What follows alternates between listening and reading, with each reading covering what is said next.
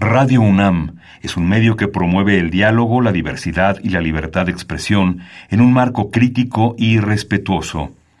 Los comentarios expresados a lo largo de su programación reflejan la opinión de quien los emite, mas no de la radiodifusora.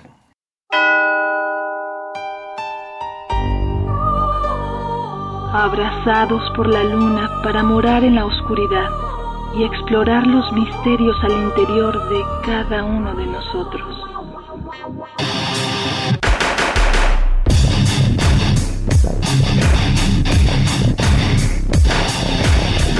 Carpe Noctem. Hola, ¿qué tal? Muy buena luna. Sean ustedes bienvenidos a Carpe Noctem, noche de jueves, madrugada de viernes. El año, pues se nos fue. Ya, se nos fue el año la que regresó, Celsi, buena luna, Cel, ¿cómo estás? Bien, bien, aquí de regreso. Qué bueno. Se te extraña, Celsi, se te extraña mucho, pero bueno, este, el trabajo y como no estamos yendo a Radio UNAM, este, nos han preguntado por qué no estamos yendo a Radio UNAM. Bueno, nuestro horario de las 12 de la noche eh, sigue estando, pues, Solo que tras la pandemia, Radio UNAM sigue saliendo ambas frecuencias AM y FM de las 0 horas a las 6 de la mañana. Y eh, no es posible estar en vivo en un estudio y salir al aire en el segundo al mismo tiempo. Entonces, esa es la razón. Y esto es vía pandemia. Esperemos que en este 2024 eh, sus deseos, sus uvas, pidan que regresemos en vivo o que vemos como Carpe Noctem logramos regresar a Radio UNEM, pero por mientras acá andamos, ¿no? Sí es, aquí andamos, en el cierre de año, en el recuento de los daños, en lo que nos dejó este 2023. Y buenos conciertos, porque hubo buenas cosas, hubo buenos aniversarios.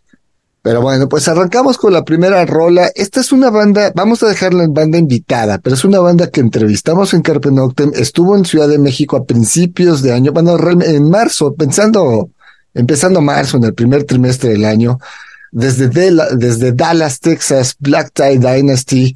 Eh, vamos a escuchar una rola de ellos para regresar y platicar un poquito de este concierto del Circo Volador y un detalle curioso de uno de los músicos. Escuchamos esto que es Seawall, le escuchamos, regresamos.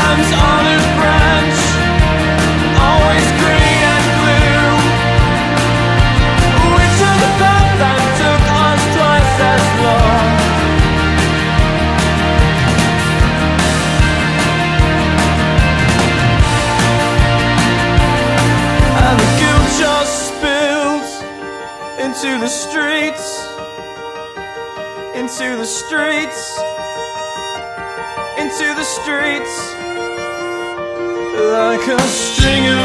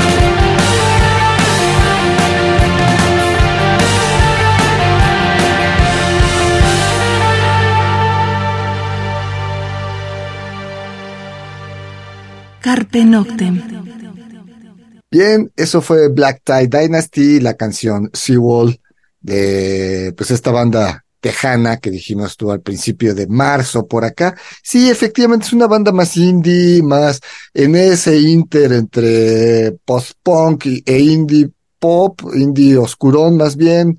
Pues ahí, ahí andan bandas como Interpol, andan bandas este como este de Editors, en ese sonido. Pero el detalle curioso es que el baterista de Black Tie Dynasty fue muchos años baterista de Ministry. Así que los que se lo perdieron, pues se lo perdieron. Haberse podido tomar la foto porque terminando el show estuvieron ahí. Abrió I Can Fly, excelente banda mexicana. Fue buen concierto ahí en el Circo Volador, en el lobby del Circo Volador. Eh, estuvo bueno y esperemos que esta banda pues regrese en un futuro mediano. Y pues iniciamos el recuento de los daños, como dice Celsin. Pues sí, en este 2023 que para muchos se nos fue en friega, o sea, de repente a la vuelta de la esquina ya estamos en el 2024 y, y pasaron muchísimas cosas, ¿no? En la escena, tras la pandemia, bueno, este año yo creo que fue más de recuperación, ya más de eventos, ya más eh, actividades, conciertos. Creo que lo que deja ese año, pues es eso, ¿no? La, un poco la recuperación de la, de la escena. Pues Yo creo que es una recuperación eh, moral de la sociedad en general, ¿no? De, del- del- de nosotros como ciudadanos, como seres humanos. Después del encierro, hay gente que no la sufrió tanto, pero hubo, hubo gente que sí la padecimos fuerte a nivel laboral, digamos, uno, yo que me dedico al espectáculo, pues cero trabajo. Entonces, obviamente sí, el, a mediados del 2022 empezó una recuperación muy lenta. 2023 ya hubo muchos eventos y obviamente para la escena oscura en la Ciudad de México, pues tuvimos muchísimos eventos eh, internacionales, eh, buenas bandas. También hubo cancelaciones, de eso también vamos a platicar un poco. En el primer trimestre, pues canceló eh, eh, hay Mono Inc. de Alemania, ellos cancelaron, eh, iban a estar en el Blackberry, el de Catatonia sí se hizo, pero el de Mono Inc. no. Entonces, bueno, eh, nunca explicaron qué pasó con Mono Inc. Ellos seguían tocando en, Europa, en Alemania, entonces, y obviamente como alemanes no necesitan visa para venir a México, entonces vaya usted a saber qué sucedió realmente, si fue una cuestión de salud, eh, Recordemos que, bueno, la Ciudad de México está en 2.400 metros sobre el nivel del mar. Eso ha afectado a varias bandas. No es imposible que una banda venga, pero, por ejemplo, una banda como Rush, una de las bandas más grandes del rock a nivel internacional, Neil Peart, su baterista, tenía problemas con la altura y por eso Rush solo vino una vez en toda su historia a la Ciudad de México y eso fue 2001 y era ese el problema de los 2.400 metros sobre el nivel del mar. Obviamente jamás tocarían en Bolivia. Y su DVD de esa época, pues lo grabaron en Brasil, ¿no? Así que a la orilla del mar sin problema. Pero bueno, este, antes de irnos a más malas noticias, eh, pues vamos a otra rola. Vamos a escuchar una de las bandas que sí vinieron. Catatonia venía con disco nuevo, pues de ese mismo álbum escuchamos Birds. La escuchamos, regresamos.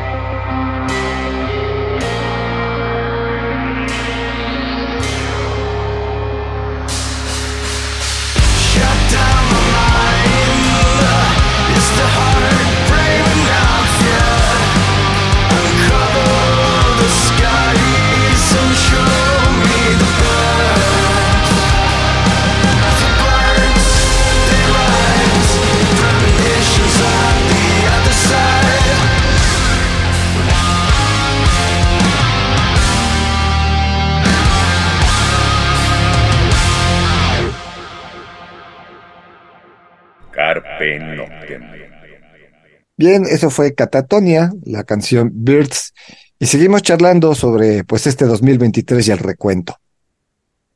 Pues sí, dijiste que más malas noticias. ¿A qué te refieres? Bueno, canceló este estos a últimas fechas, eh, Twin Tribes, ¿no? Que tenían Monterrey, tenían Guadalajara, tenían eh, Ciudad de México. Dicen que Guadalajara está pospuesto eh, y que Ciudad de México y Monterrey está cancelado. Ojo, a ver, yo, Zenón Blanco Ayala, al día de hoy no he recibido mi dinero del reembolso. Eh, hay que seguir escribiendo al correo electrónico que nos están dando, hay que escribirle a la banda Twin Tribes y avisarle que eh, no están regresando el dinero. Si a alguien ya le regresaron el dinero, pues por ahí pónganos el comment de cómo es que logró que se lo regresen, porque yo he platicado con otras personas y habemos varios a quienes aún no nos han reembolsado nuestra lana del concierto de Twin Tribes.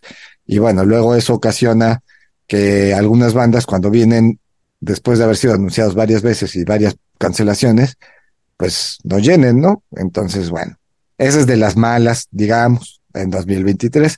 Pero yéndonos pues a las buenas, hubo buenos conciertos, en, tuvimos a Corpus Delicti, tuvimos a The Wake con Ataraxia, eh, pues son dos bandas clásicas, estuvo Nosferatu también, de esas bandas clásicas que, que esperábamos ver desde hacía muchos años, y bueno, pues ellos, estas bandas sí vinieron, acaba de venir Bien Nation con este The Actors, vamos, sí, sí hubo varias cosas, eh, pues hay varios conciertos que están anunciados para el próximo año, de eso hablaremos la próxima semana, que tengamos nuestro primer programa del año, de cosas que ya están anunciadas para venir a la Ciudad de México y otras que esperemos que vengan, porque pues, la lista de deseos también es grande, ¿no, Celsin? Sí, bastante. Bueno, ¿qué puedo decir, verdad? Tengo muchos deseos, pero como, como mucha gente sabe, no me gusta ir a los conciertos donde va muchísima banda. Soy un poco complicada con las masas. Entonces, pues a mí me gustaría ver muchos conciertos, pero desde mi casa. Sí, bueno, pues la pandemia ayudó en eso, ¿no? Un poco, los streamings, este, pero bueno. Digamos también eh, de los lugares que florecieron, pues le, le fue muy bien a, a, a Antonio Camarillo, que le mandamos un fuerte abrazo con, con el Black, con la Mezcali.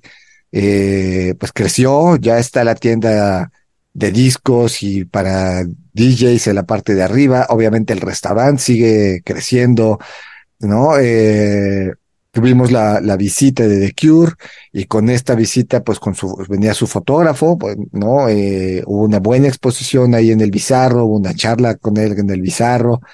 Eh, entonces el, el Café Bizarro, pues sigue dándonos varios eventos, eh, tanto nacionales como extranjeros.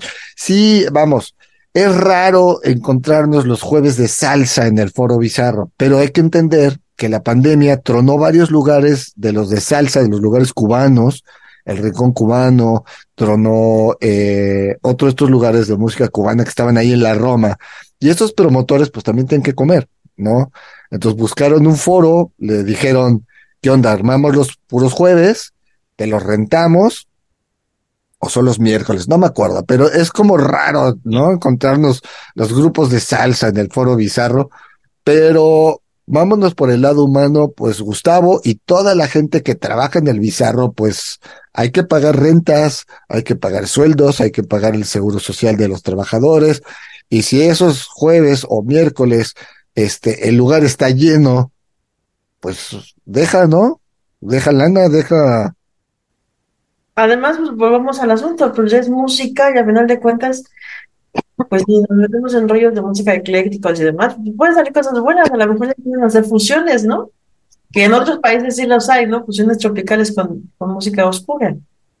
No, o sea, cuando hablamos de fusiones, yo recuerdo mucho una banda de Puerto Rico que se llamaba Puya, a principios de los 2000, que era una banda de metal con salsa, bastante extraña, había rolas más salseras, había rolas más metaleras, pero había rolas que empezaban con salsa, en medio venía la parte metal ruda, metal fuerte, no un metal este, para así fresita, no, no, un metal fuerte con, con la sección de trombón, trompetas, las pailas, y de repente regresaban a las, a la salsa.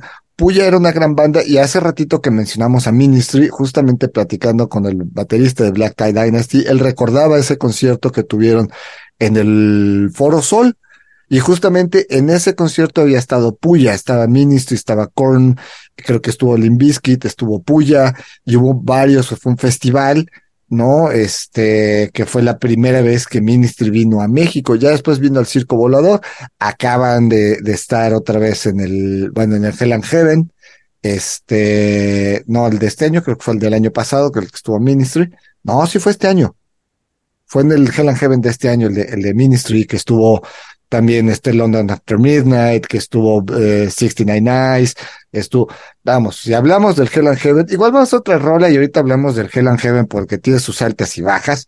Una de las bandas que vinieron y que esperábamos y que, bueno, desafortunadamente no fue tanta gente como debería haber ido, fue Nosferatu. Vamos a escuchar esto de Night is Young, la escuchamos, regresamos.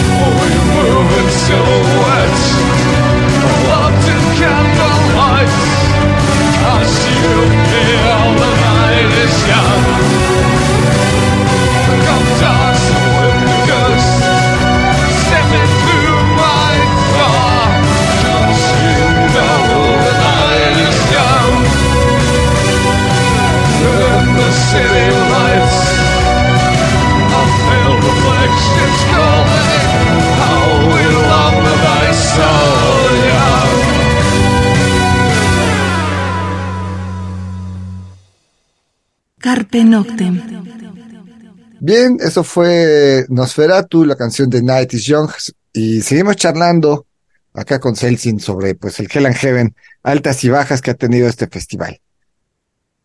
Y es, bueno, de repente, pues las prohibiciones, ¿no? Que tiene, que se tienen que estar moviendo, bueno, que se tenían que mover del lugar a veces, y las cancelaciones de bandas, ¿no? Pero yo creo que pues es una apuesta bastante interesante, bastante, bastante buena por las bandas que trae, ¿no? De repente sí encuentras unas joyas en, en sus, en sus carteles. Hay que, hay que aceptar algo. El gran monopolio, el gran pulpo en el espectáculo en México es Ocesa, ¿no? Y quien se enfrente a Ocesa eh, normalmente pierde. Si ustedes recuerdan, los primeros Corona Capital no eran de Ocesa, ¿no? Se hicieron en el estacionamiento del Estadio Azteca cuando vino Skinny Puppy, o sea, no eran de Ocesa. De hecho, había más participación de grupos nacionales, a lo mejor un poco más al indie, ¿no? Pero había más participación de grupos nacionales y no eran de Ocesa. Ocesa se metió y se lo tumbó y se los quitó a los, a los promotores, ¿no? Eh, si no mal recuerdo, había uno de electrónico, no estoy seguro si es el EDC, era igual, no pertenecía a Ocesa y llegaron y se los quitaron. Entonces, la verdad, enfrentarse a un tren de esa magnitud que viene a esa velocidad como es Ocesa y enfrentarse directo como Hell and Heaven, la verdad es que lograr el festival es mil por ciento aplaudible. Como público, a lo mejor nos molesta que cancelen bandas, que eh, nos oferten algo y de repente no suceda, que abran puertas tarde, que la producción, porque hay que, si ya nos ponemos a destapar trapos, del lado de Ocesa, a nivel producción, a nivel ser humano, a nivel trabajador, mano de obra, si tú trabajas para Ocesa y vas a dar alguno de estos festivales, te corren. Si tú eres eh, de los que tienes una compañía, un gran escenario, tienes audio iluminación y se lo rentas a Ocesa, si va a dar a estos festivales que no son de Ocesa, te vetan. O sea, así como era esa tontería de Televisa con TV Azteca hace muchos años, es exactamente igual. Entonces, el Hell and Heaven se ve eh, golpeado por estas situaciones. No, de repente los escenarios le han cancelado. Eh, también le pasó un festival que se hizo de metal hace varios años en Teotihuacán, donde también le, le, de repente el, el, festival no tenía gente, no tenía los ingenieros, no tenía los staffs, porque Ocesa le dijo a esa gente, si ustedes trabajan en ese festival, aquí no vuelven. Y obviamente, pues cuando produces festivales como Encabritados, LDC, eh, Vive Latino, eh, bla, bla, bla, tienes una fuente de trabajo, pues no vas a perder tu fuente de trabajo de 200 eventos al año por irte a trabajar un festival. Entonces, de repente se quedan sin ingenieros, sin gente de, de experiencia, vamos, en festivales, ¿no? Por eso también se hace en el Estado de México, no se hace en Ciudad de México. Y este, este otro gran festival de metal que ahora se está haciendo en León, eh, tiene esos roces también, pero como está en León, está un poco lejos del nicho fuerte de Ocesa, que es Ciudad de México, aunque tiene Monterrey y tiene Guadalajara, eh, está en León, entonces como que es una piedrita más pequeña que el Hell Heaven. El Hell Heaven está en Toluca, es una piedra más grande en el zapato. Y pues bandas como Guns N' Roses, como Muse, que no tienen contratos firmados de exclusividad, porque el contrato de estas bandas de exclusividad está firmado con Live Nation, Live Nation es el monopolio a nivel internacional, ese es el Cthulhu. Acá tenemos al pulpo, el Cthulhu del espectáculo es Live Nation, eh, quien hace festivales a lo largo de todo el planeta y tiene las firmas de las bandas más grandes. Pues ahí vienen los detalles. Pero bueno, no es que uno defienda al Hell and Heaven, tiene errores, sí, tiene muchos errores. Eh, ya una vez que que echaste a andar el festival, que abrir las puertas tarde, eh, ocasionar portazo, como se dice, ah, es que le dieron portazo al Hell and sí, pero el 90% de los que entraron tenían el boleto, solo que llevaban una hora retrasado y las bandas ya estaban tocando. Error, si no has abierto puertas, no mandes a las bandas a tocar. ¿Para quién van a tocar si el público todavía está afuera, no? Eh, esa es una grosería a las bandas cancelarle a la mayoría de las bandas nacionales o que las bandas nacionales cancelen porque no les cumpliste lo mínimo que es de los gastos o lo que tú ofertaste pagarle, claro que está mal, claro que es una grosería. Sin embargo, pues el Hell Heaven de este año, pues tocó este News, tocó Guns N' Roses, sí tocó Ministry, el escenario Darky con 69 Eyes, con London After Midnight, con, pues, estuvo prácticamente completo, sí, cancelaron un par, ¿no? De las internacionales, este, fueron la Assembly, que fue de los que cancelaron, avisaron que no venían, pero al final de cuentas, pues el festival se hizo y esperemos que poco a poco el festival o sea, a lo mejor diga, para evitarnos estos problemas, en vez de 100 bandas vamos a tener 80, divididas en los tres días, nuestros headliners igual de altísimo nivel para jalar que la gente vaya y quitarnos de problemas, ¿no? Eh, La cantidad de bandas que meten, de repente me parece, digo, desde un punto de vista ex- eh, eh, excesivo, desde un punto de vista ex- excesivo, porque metes 30, 40 bandas por día y dices, pues sí es maratónico y habrá gente que sí se las aviente, pero, pero yo creo que es demasiado, porque ¿cuánto tiempo los ponen a tocar? sí, 45 minutos, una hora a la mayoría, ¿no? Es maratónico, la, la verdad es que sí, es complicado, pero que, como dices, se aplaude el esfuerzo con sus, con, sus pros, con sus contras, se, aplaude ese esfuerzo, ¿no? Porque al final de cuentas está haciendo un festival que ya lleva por lo menos unos añitos. Claro, ¿no? Y cada vez con elencos más grandes, eh, ya un poco más ecléctico, no, no han caído en meter grupos de cumbia como el Vive Latino, pero vamos, ya se abrieron a meter un poco el ska, ya se abrieron a meter, y no cualquier banda, o sea, el año pasado que trajeron Escape, pues hay que reconocer, te gusto, ¿no? Que de las tres bandas más grandes que podamos tener en México, pues los fabulosos Cadillacs de Argentina, Escape de España, Panteón Rococo de México, y de estos tres, dos ya estuvieron en el Hell and Heaven, ¿no? Y tuvieron un domingo de ska, y obviamente estaban llenos los escenarios, el escenario de ska estaba lleno, mientras por allá estaba tocando Megadeth con muchísima gente. Es decir, les está funcionando poder jalar públicos de otros géneros que pagan el boleto del día, les ayuda a ellos económicamente, porque no es un festival. ¿Cuántos millones puede costar? Si estás trayendo a Guns N' Roses, si estás trayendo a Muse, el año pasado estás trayendo a Kiss, estás trayendo a Megadeth, estás trayendo, pues ¿cuánto te cuesta? O sea, realmente cuánto costará hacer el Hell and Heaven. Entonces, el momento que jalas otro tipo de público, eso te ayuda. Y honestamente, pues está bien, ¿no? Que sea un poco más ecléctico. A lo mejor para los que somos, digo, más bien para los que son más, más cerrados, así como el Backen Openero, como el, este, Mera Luna, dicen, no, son festivales de dark y de, de, o festivales de metal, pero cuando vemos otros festivales como el Southside, el Hurricane, Greenfield, esos festivales en Alemania, en España, el Festimad, en, en Madrid, en, en Austria, nos damos cuenta que tocó Iron Maiden y también tocó este IAMX y también tocó este una banda rockabilly rusa o, o este o sueca y por ahí tocó otra de ska soviética. O sea, final de cuentas, pues la música es música, ¿no? Tú lo dijiste hace rato, Celsin. Enriquece porque, o sea, pongamos un ejemplo así burdo, en tu cuadra, todos tus vecinos escuchan música distinta. Claro, de repente hay unos que dices, ya bájale, ¿no? Ya no pongas esa música. Todo el día, pero todos son- escuchamos música distinta, ¿no? Y sí, tú buscas tus grupos y buscas tu- tus bandas y los lugares a donde escuchar lo que te gusta. Pero está padre de repente conocer otras bandas y otros géneros, la verdad. Sí, en los masivos, o sea, los masivos de repente conocer grupos de otros géneros y decías, uy, qué, qué chido tocan. No son mis gustos, pero qué chido toca.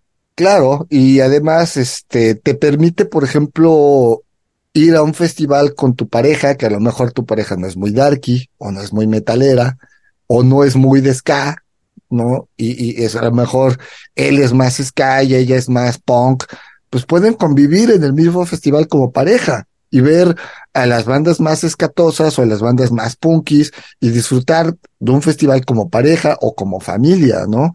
Entonces, bueno, el Hell and Heaven creo que dentro de sus tropezones y sus grandes errores, sus grandes errores también han tenido grandes aciertos, ha tenido buenas cosas y como tú dices, pues ha traído pues ha traído buenas bandas en los últimos años. Vamos a otra rola, otra de las bandas que vino y que sí fue un gran éxito, el de Corpus Delicti, fue un gran concierto, pues vamos a escuchar esto que es Twilight, lo escuchamos, regresamos.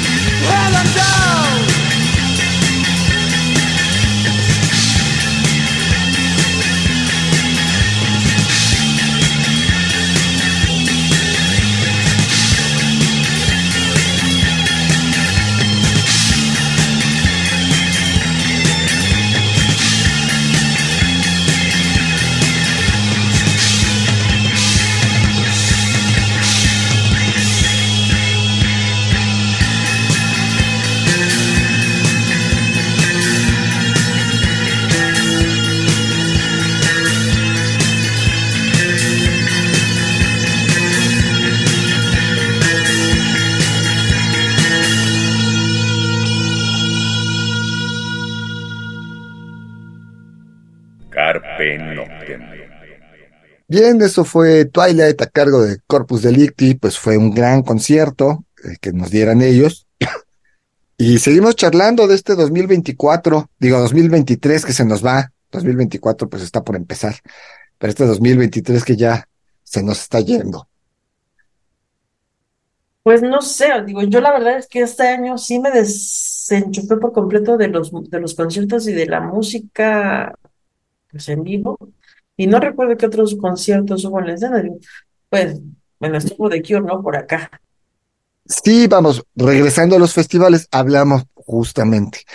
Llegan al Corona, un, un festival que originalmente no era de Ocesa, pero bueno, nos traen de The Cure con horarios, las quejas, o sea, nunca, a lo mejor el Hell Heaven dice, es que les dan una hora para tocar, 45 minutos. Acá a varias bandas les dieron hora y media, hora veinte, ¿y de qué sirve si las enciman con otras que también quieres ver? De repente Pet Shop Boys estaba encimadísimo con The Cure, este, había otra banda que de plano dije, pues ¿quién la va a ir a ver? O sea, está tocando al mismo tiempo que The Cure, pues no sean groseros, eso no se le hace a esa banda o a ese DJ, ¿no? Ya a la hora que toca The Cure no toca nadie. O sea, es la, la banda que la gente pagó por ir a ver ese día. Entonces, pues ahí hablamos de eso, ¿no? Eh, otra cosa, digamos, regresando al, este año que se nos va, apareció el libro de los 200 discos chingones del rock and roll mexicano. La segunda parte, eh, un, libro que hace 10 años había salido como los 100 mejores discos del rock mexicano. Bueno, ahora se suman. No sé si es 200 o 300 discos chingones del rock mexicano, pero ese, ese libro, si lo tienen, le pueden dar varias lecturas, ¿no? Como eh, en, los 70 sí hay tres, cuatro, cinco discos interesantes, pero en los 80 se viene el boom del rock en español y ¡pum! Ahí lo notas en el libro. En el mismo libro te das cuenta, ya, dentro de ese boom del rock en español, de unos 15 años, más o menos del 85 al 2000, de repente dices, ay, aquí aparecieron un montón de bandas darkies. Novia, Dolorosa, apareció Erset, aparece Navanta, aparece El Clan, y de repente, uy, te vienen todos los de ska y te das cuenta de qué año a qué año es el boom como de ciertos géneros, ¿no? Que ya está Salón Victoria, ya está El Gran Silencio, y ya está, este, no sé, el Panteón Rococó, y ya está Inspector, y ahí esos libros, ese tipo de libros nos dan una lectura como muy acertada de también de los gustos y de los booms eh, del underground eh, en el país, ¿no? Eh, ese libro todavía se lo pueden conseguir, salió este año, salió el Vamos a jugar a Londres, eh, un recuento sobre la escena oscura de la Ciudad de México al, en el sur de la Ciudad de México en los ochentas, libro que acaba de cerrar gira en la fila y en Guadalajara, escrito por, entre otros, José Hernández Ríos, este, Macarena Muñoz y algunos más, bastante interesante, también hubo buenas eh, ediciones de libros, este, hablando de Ersebet, acaba de festejar su aniversario apenas hace unas semanas, ¿no? Eh, en varios foros que se están abriendo, ¿no? Foros nuevos. Y bueno, vamos a otra rola que el tiempo se nos está yendo. Otra gran banda que vino, The Wake, también bastante gente, muchísima gente para ver Wake. Esto es Nazarene, lo escuchamos, regresamos.